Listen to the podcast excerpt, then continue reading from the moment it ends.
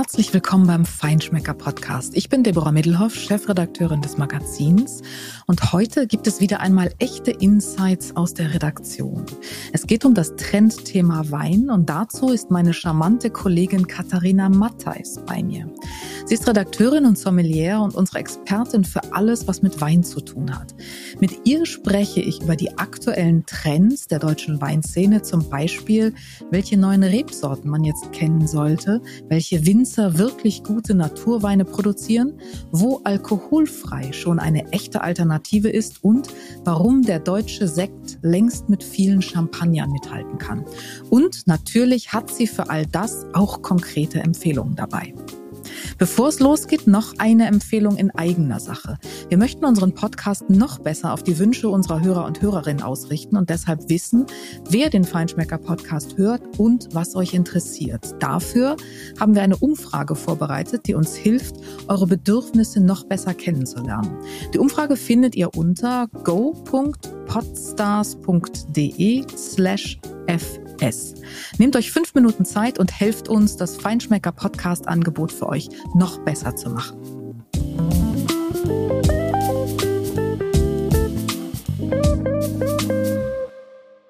Hallo, liebe Katharina, liebe charmante Kollegin Katharina Matthijs. Schön, dass wir beide heute zusammen diese Episode machen.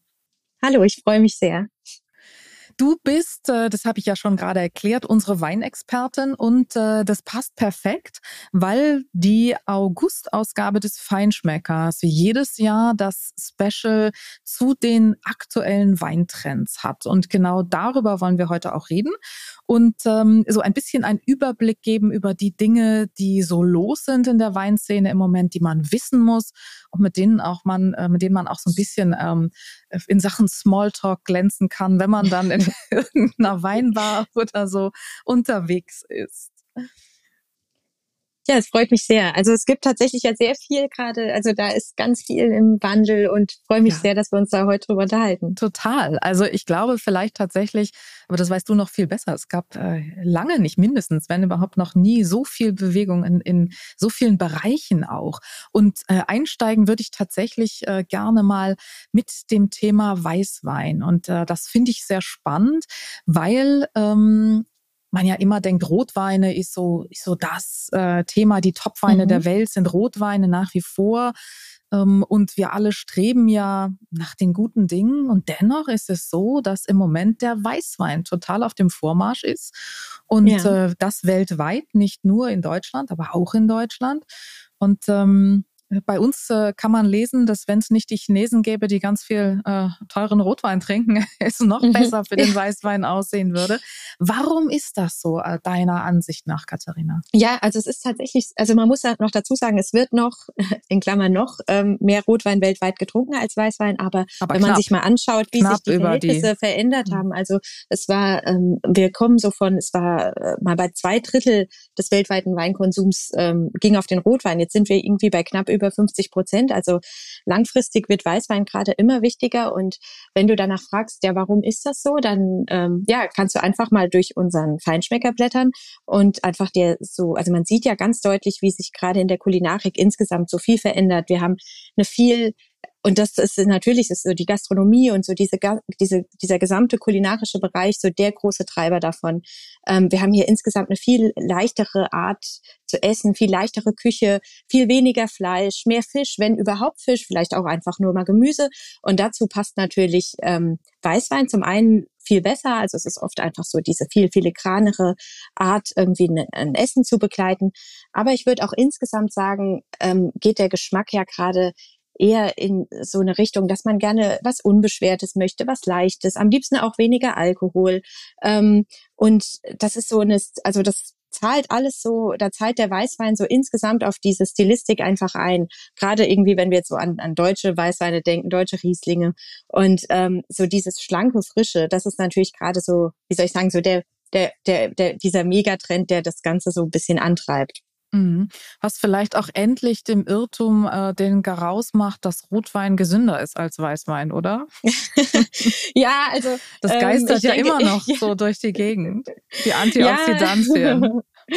Auch, also ähm, ich weiß nicht, wenn man jetzt mal so nach Italien schaut und so sieht, wie da so die Lebenserwartung ist. Also ich würde jetzt auch gar nicht so den Rotwein schlecht machen wollen. So ein Glas ähm, ist sicherlich gehört ja auch wiederum zur mediterranen ähm, zur mediterranen Lebensweise so dazu. Aber wenn wir jetzt halt wirklich gerade ähm, ja, wenn wir jetzt einfach so insgesamt so vom Lebensstil her lieber einfach so ein bisschen das so ein bisschen feiner, frischer, schlanker möchten, dann passt natürlich ein Glas Riesling dann doch oft ist oft dann so ein bisschen leichter einzubauen. Absolut. Du bist jetzt beim Riesling, das ist natürlich die Paraderebsorte, ähm, vor allen Dingen in Deutschland, ganz klar. Aber in dem mhm. äh, Kontext des ähm, wachsenden Weißweinkonsums, darauf reagieren natürlich auch die Winzer und Winzerinnen. Und es gibt mhm. ähm, in diesem in dem Zuge auch Rebsorten, die bisher gar nicht so, also Weißweinrebsorten, die bisher gar nicht so im Fokus waren, die jetzt plötzlich ähm, ja wiederentdeckt oder überhaupt entdeckt werden. Also ich denke an sowas wie Scheurebe oder Gutedel mhm. auch. Das sind so, mhm. so Rebsorten, ne? die, hat, die waren vorher, hat man sich überhaupt nicht mit denen beschäftigt und jetzt plötzlich ja. taucht das so auf. Spannend. Das hat natürlich auch viel damit zu tun, dass ähm, viele WeintrinkerInnen halt einfach so ein Bedürfnis nach so einer Ursprünglichkeit haben, sowas, was man vielleicht auch nicht so kennt. Chardonnay und so gibt's an jeder Ecke und ähm, Scheurebe gibt es halt irgendwie zum Beispiel vor allem in Rheinhessen oder Gutedel natürlich aus dem Markgräfler Land. Das ist sowas Originales, sowas Authentisches, so sowas irgendwie so back to the roots. Das ist so ähm, ja einfach auch so nicht austauschbar. Das, zeigt natürlich, das hat natürlich auch viel damit zu tun, aber eben auch eben wie der eben gerade schon gesagt so dieser ähm, Wunsch ähm, ja einfach auch so ein bisschen schön leichte frische Weine zu trinken.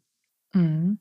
Also da ist aber auch noch ähm, deutlich Entdeckungspotenzial. Ich glaube, da werden wir in, in, nächster Fall. Zeit auch noch viel Spannendes hören, gerade eben auch Auf von jeden diesen Fall.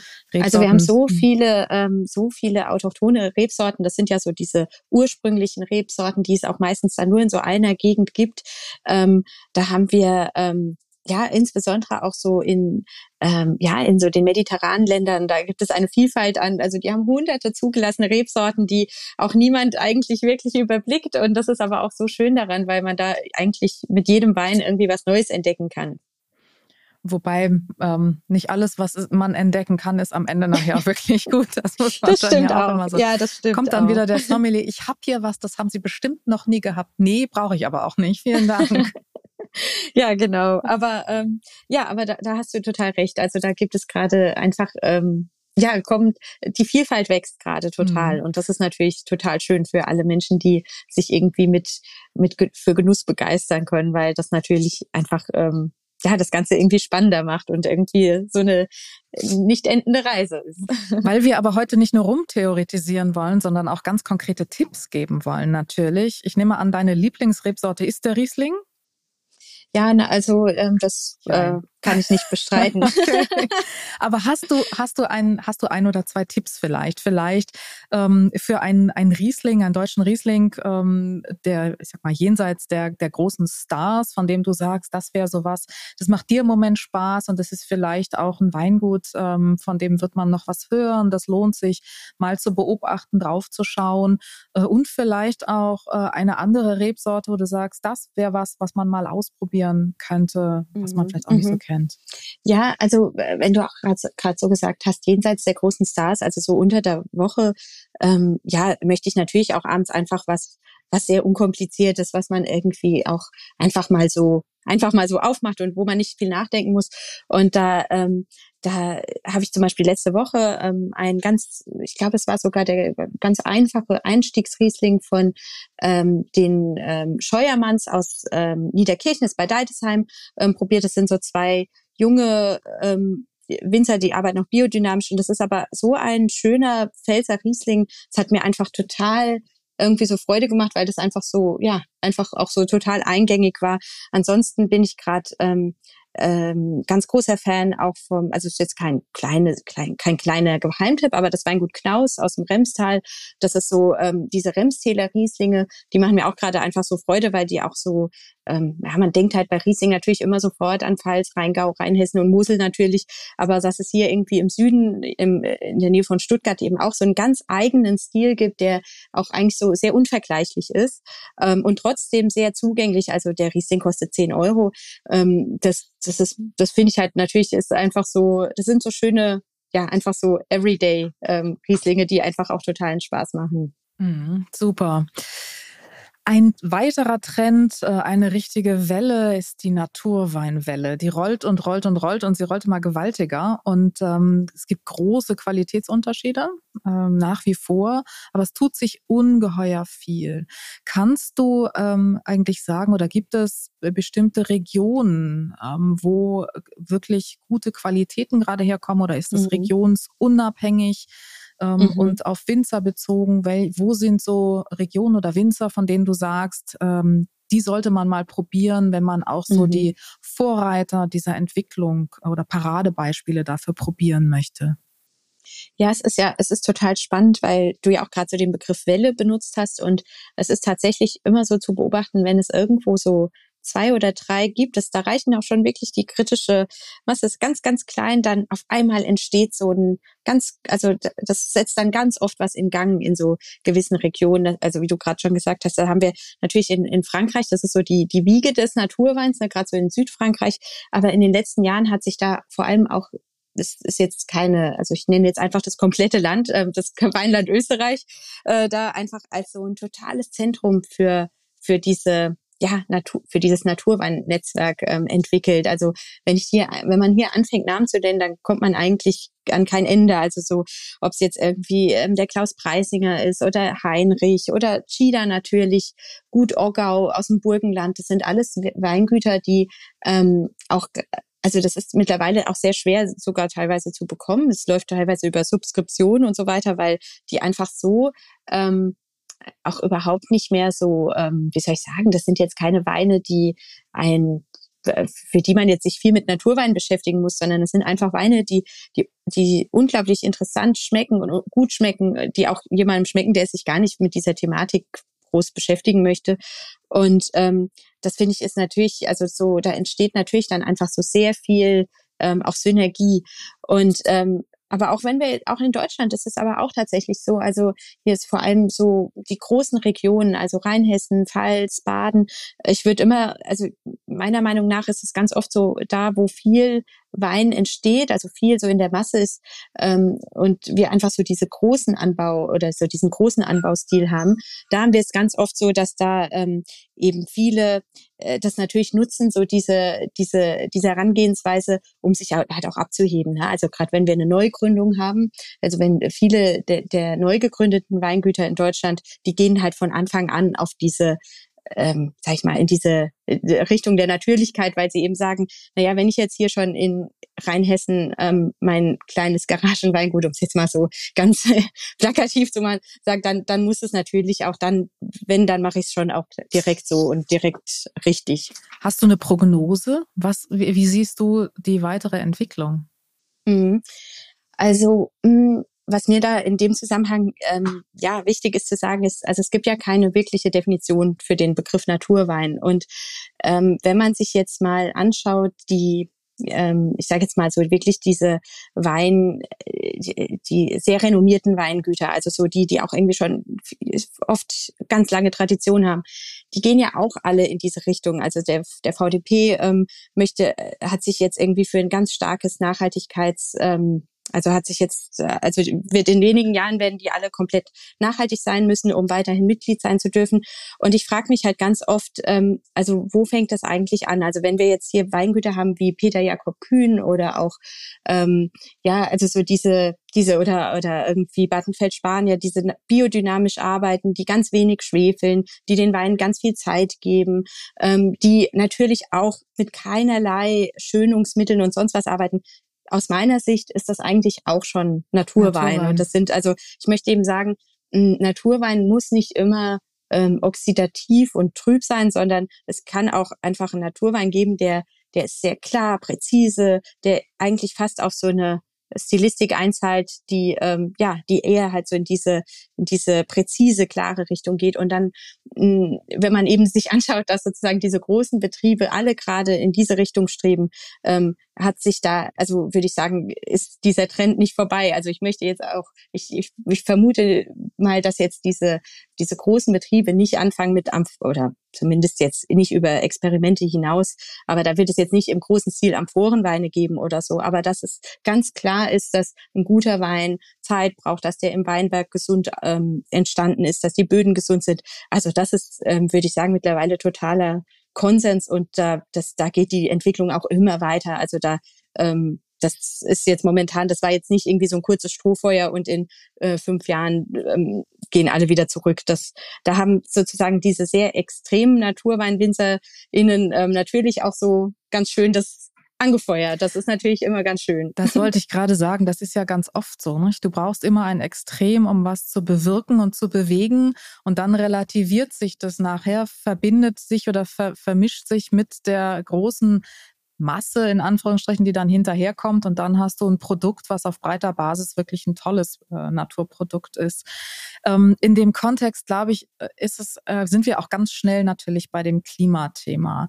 Und mhm. ähm, du hast gerade Winzer erwähnt, wie Peter Jakob Kühn und ähm, andere. Das sind ja alles Winzer, die mehr und mehr ähm, das Konzept haben, dass sie sagen, ich ich höre mal der Natur zu und äh, ich mhm. versuche nicht einzugreifen und äh, irgendwie sie zu beeinflussen oder sie zu äh, sie schöner zu machen oder das Ergebnis besser zu machen, sondern ich ich ähm, bin wirklich auf eine Weise guck rein, was die Natur eigentlich mir und dem Wein äh, gibt und versuch damit zu arbeiten. Mhm. Und das ist, glaube ich, ganz, ganz, ganz wichtig, weil wir im Moment das Problem haben, dass ähm, die Klimaveränderung die Winzer und Winzerinnen vor enorme Herausforderungen stellt.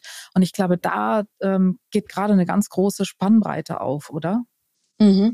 Es ist, glaube ich, ähm, wir sind, glaube ich, sogar schon einen Schritt weiter. Also es geht oft gar nicht so darum zuzuhören, sondern die Natur also äh, schreit einen eigentlich ja schon äh, regelrecht an, also es, und lässt einem dann auch keine andere Wahl. Also wenn ich sozusagen einfach jetzt momentan in die, in die Weinberge gehe und sehe einfach äh, diese unfassbare Trockenheit, dann brauche ich nicht viel zu. Also da ist ganz klar, ich muss jetzt hier was anders machen, wenn ich dieses Jahr einen guten Wein ähm, ernten möchte, dann muss ich jetzt handeln. Und dann äh, gibt es da halt gerade ganz, also da gehen die ganzen Bestrebungen und die ganzen Geda viele Gedanken in den Weingütern äh, gehen gerade so in diese Richtung. Wie, wie müssen wir uns jetzt anpassen? Also da ist irgendwie, das geht irgendwie los, dass die Weinreihen anders angeordnet werden, ähm, wie jetzt irgendwie bei, bei Tesch in, an der Nahe oder dass wir uns irgendwie auf einmal mit Themen beschäftigen, die, also ich habe jetzt letzte Woche zum ersten Mal den Begriff Agroforesterie ähm, gehört, also dass man auf einmal sich damit beschäftigt, wie müssen, welche anderen Sträucher und Bäume müssen wir irgendwie in die, in die Weinbergslandschaft ähm, einfließen lassen, damit hier ein bisschen zumindest Kühle auch noch ähm, entsteht oder auch ähm, ganz andere, wir gehen in ganz andere Weinlagen auf einmal, die bis vor kurzem noch viel zu kalt gewesen wären. Und jetzt heute sind die halt irgendwie so perfektes äh, Cool Climate. Also so die ähm, sozusagen diese Anpassungsstrategien, die sind gerade dann ganz ganz großes Thema, die da, äh, was gerade so die, ähm, ja, die, die Weingüter einfach sehr stark beschäftigt und wo sie auch aber auch sehr viele ähm, ja, Lösungen einfach auch gerade entwickeln. Also man sieht auch einfach gerade die, ähm, das, dass es eben bei denen die ähm, da jetzt ein gutes Händchen haben und die da klug rangehen, da funktioniert es. Die haben auch weiterhin Weine mit irgendwie 11 Prozent Alkohol oder die haben auch weiterhin so schöne frische Weine. Und das ist ähm, auch schön zu sehen, dass das dann auch einfach schnell Früchte trägt und belohnt wird. Was macht man denn bei Tesch anders mit der Anordnung der Rebstöcke? Also ich habe, ähm, also es ist so, dass sie zum Beispiel ähm, einfach in einer anderen, ähm, wie soll ich sagen, anders ausgerichtet werden zur zum Verlauf der Sonne. Einfach, es war früher, wo war es eben wichtig, dass die Weine ganz viel Sonne bekommen und ganz viel Wärme. Und jetzt heute geht es eher darum, ähm, das auch zu schützen. Die Laubwand wird auch höher gezogen, damit die ähm, sich gegenseitig beschatten. Ähm, solche solche ähm, Sachen oder auch ähm, ja in vielen Weingütern wird auch damit gearbeitet, irgendwie, dass man zum Beispiel ähm, gerade der rote Hang, der ja eigentlich so der Inbegriff ist für so eine so eine große Lage mit diesen roten Böden. Ähm, hier irgendwie Wattenfeld Spanier arbeitet hier mit Stroh und jetzt ist der rote Hang bei ihm auf einmal gar nicht mehr rot, sondern eben ähm, so mit diesem Stroh bedeckt, damit eben einfach hier das geschützt wird und damit wir hier einfach nicht so diese Hitzebildung ähm, ähm, haben. Und ähm, das ist natürlich so, also das finde ich auch, das ist spannend einfach auch zu sehen, wie hier ähm, man jetzt nicht sich so dem Schicksal ergibt, sondern auch jetzt einfach guckt, okay, wie, was müssen wir jetzt machen und was müssen wir anpassen? Mhm. Ein anderer Weg, ähm, mit Herausforderungen umzugehen, sind neue Rebsorten, die sogenannten Piwis. Viele haben das schon gehört. Ähm, wenn man das ganz ausspricht, sollte man das äh, nicht dann tun, wenn man schon viel davon getrunken hat. Die pilzwiderstandsfähigen Sorten sind das. Neuzüchtungen, da ist auch unglaublich viel passiert. Mhm. Mhm, total. Also ähm, da ist auch insofern viel passiert, dass ähm, wir jetzt auch eigentlich langsam so weggehen von diesem sperrigen Begriff, sondern es gibt ähm, einfach auch teilweise also zum Beispiel ähm, der, so der Begriff Zukunftsweine ist ja jetzt auch so von ähm, von den Winzerinnen Hanneke Schönhals und Eva Vollmer so geprägt worden, die sagen, das sind so unsere unsere Antwort auf die Zukunft und oder auf die Herausforderungen der Zukunft. Und ähm, dadurch haben wir halt jetzt auf einmal so ein ja so ein so ein das ist viel greifbarer und ähm, man sieht einfach, dass sie dadurch natürlich, auch sie haben jetzt den deutschen Innovationspreis dafür bekommen, es ist, es spornt alle an, viele, also es ist sozusagen jetzt gerade einfach so eine sehr große Motivation da, sich damit zu beschäftigen, auch natürlich, weil man eben ähm, merkt, okay, toll, das hat auch Vorteile im Anbau. Es ist nicht nur irgendwie ein Marketing-Ding oder nicht nur was, was die Kunden möchten, sondern es ist auch für mich als Winzerin einfach ein großer Vorteil im, im Weinberg. Nicht nur den Deutschen Innovationspreis, sondern dieses Jahr bei den Feinschmecker Wine Awards auch den Award für Innovation. ich wusste also nicht, ob es schon offiziell, ich wusste doch, nicht, ob doch, es schon doch, doch. darf. Das ist schon offiziell. kannst du, aber kannst du vielleicht sagen, weil das ist ja noch sehr abstrakt, äh, kannst du vielleicht mhm. zwei oder drei Beispiele für neue mhm. Rebsorten geben, die, von denen du auch sagst, das sind so die, die sind im Moment vielleicht auch schon äh, relativ bekannt, die gibt's auch, ja. die sind verfügbar, die kann man probieren. Um mal einen Eindruck zu kriegen? Ja, also ich würde sagen, so die bekanntesten sind ähm, ganz vorneweg ist der Cabernet Blanc, der ist so, ähm, ja, der ähm, duftet so nach äh, grüner Paprika, Johannisbeer, Stachelbeer, also der erinnert ganz stark an ähm, Sauvignon Blanc. Wer diesen mag, wird mit dem Cabernet Blanc auf jeden Fall total glücklich.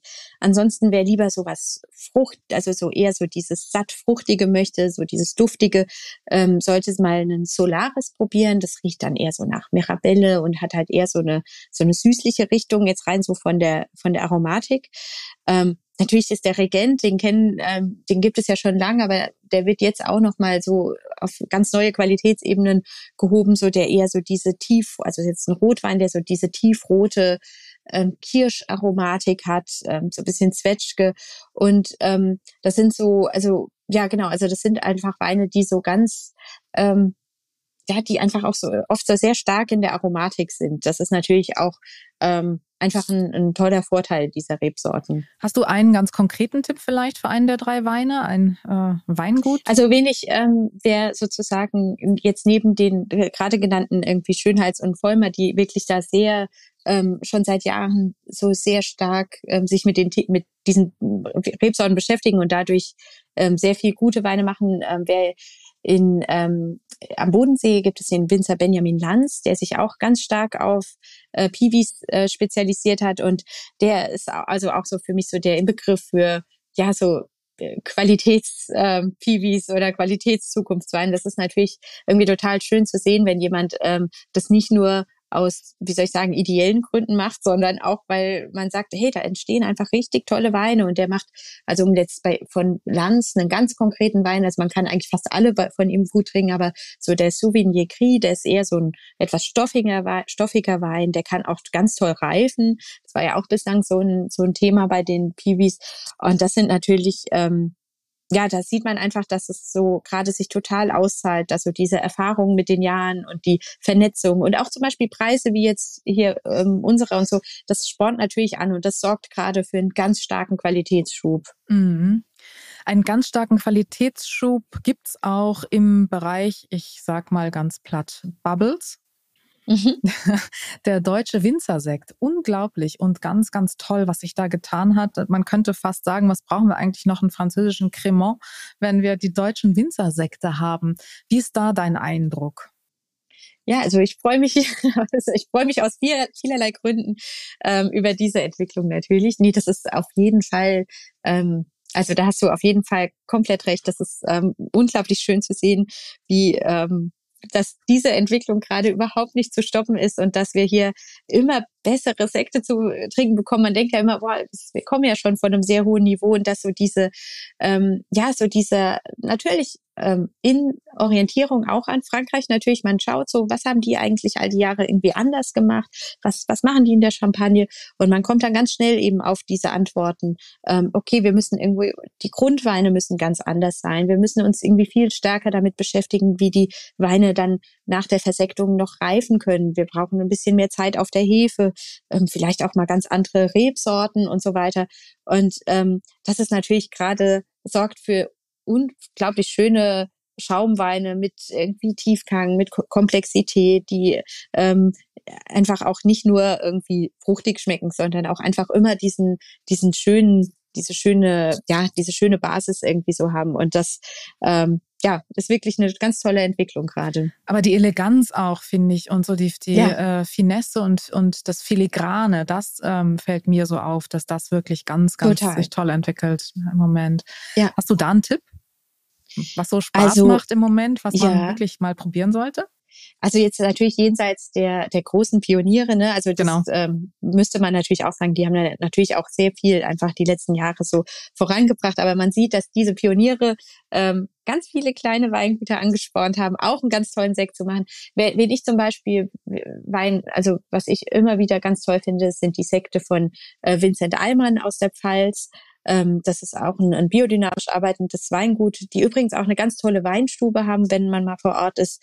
Ähm, aber auch irgendwie das, das Sekthaus Krack aus Deidesheim, auch ein ganz junger Betrieb, ähm, die, ähm, ja, das sind auch schön so Sekte, die sind jetzt nicht, also es gibt ja äh, auch in Deutschland mittlerweile so einen total High-End-Bereich, wo du dann irgendwie so 60 ähm, Euro für die Flasche bezahlst, was total toll ist bei tollen Anlässen. Aber wenn man wirklich einfach mal jetzt an einem normalen Tag sagt, auch heute mal keinen Stillwein, vielleicht einfach mal eine Flasche Sekt.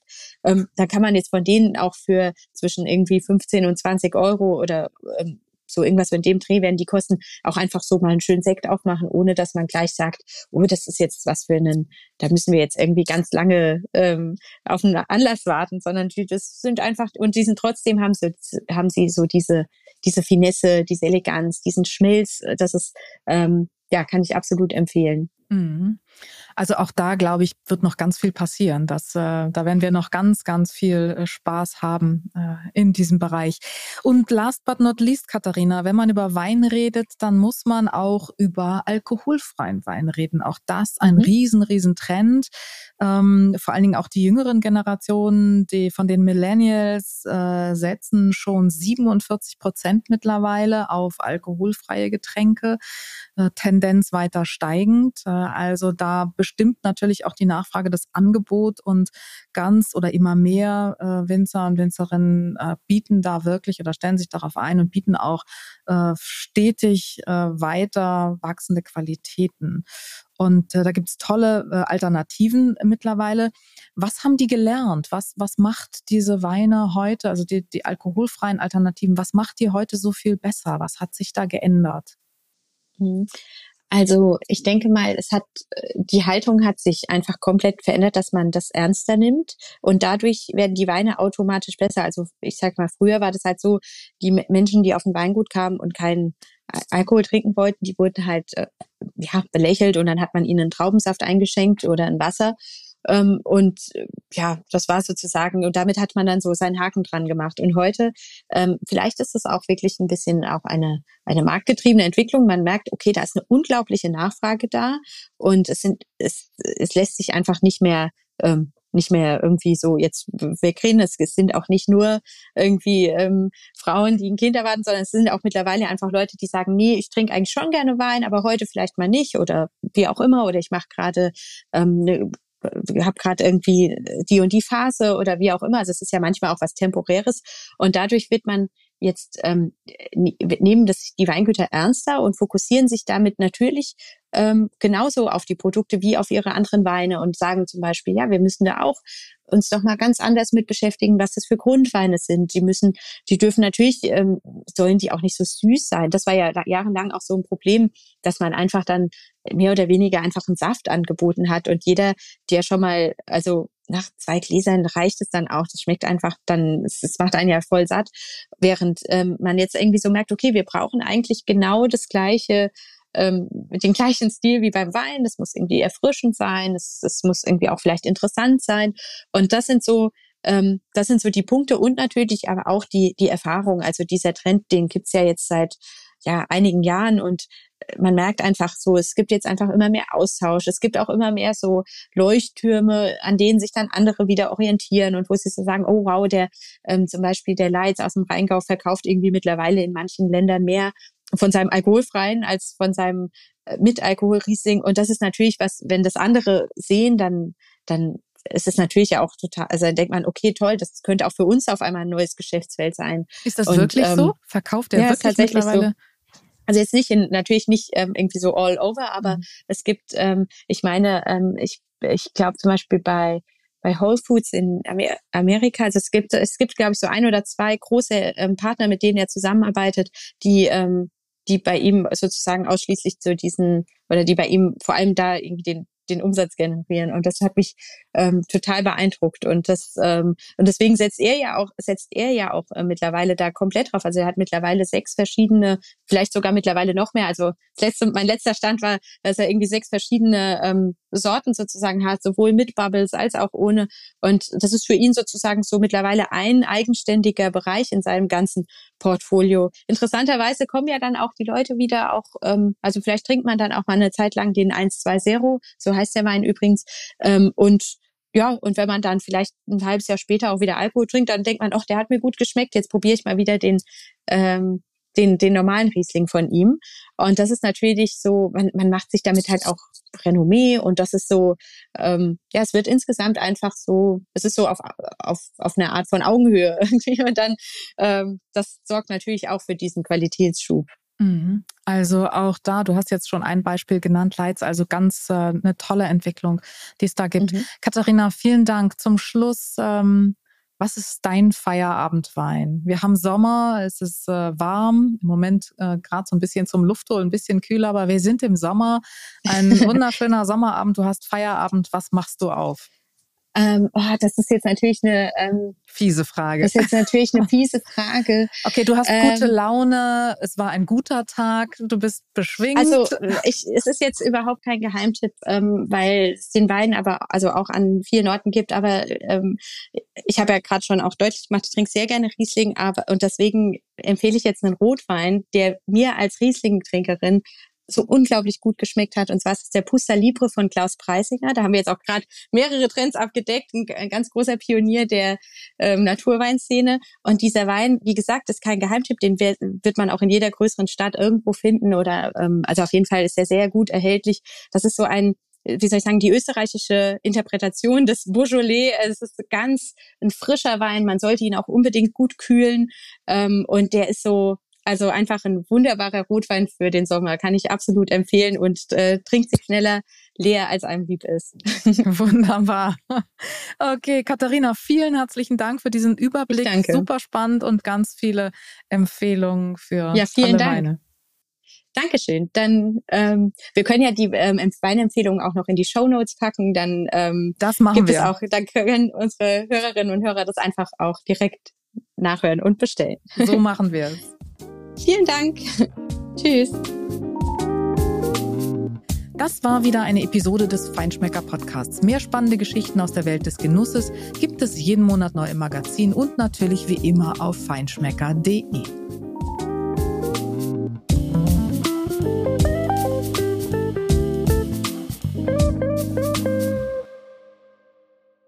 Dieser Podcast wird produziert von Podstars bei OMR.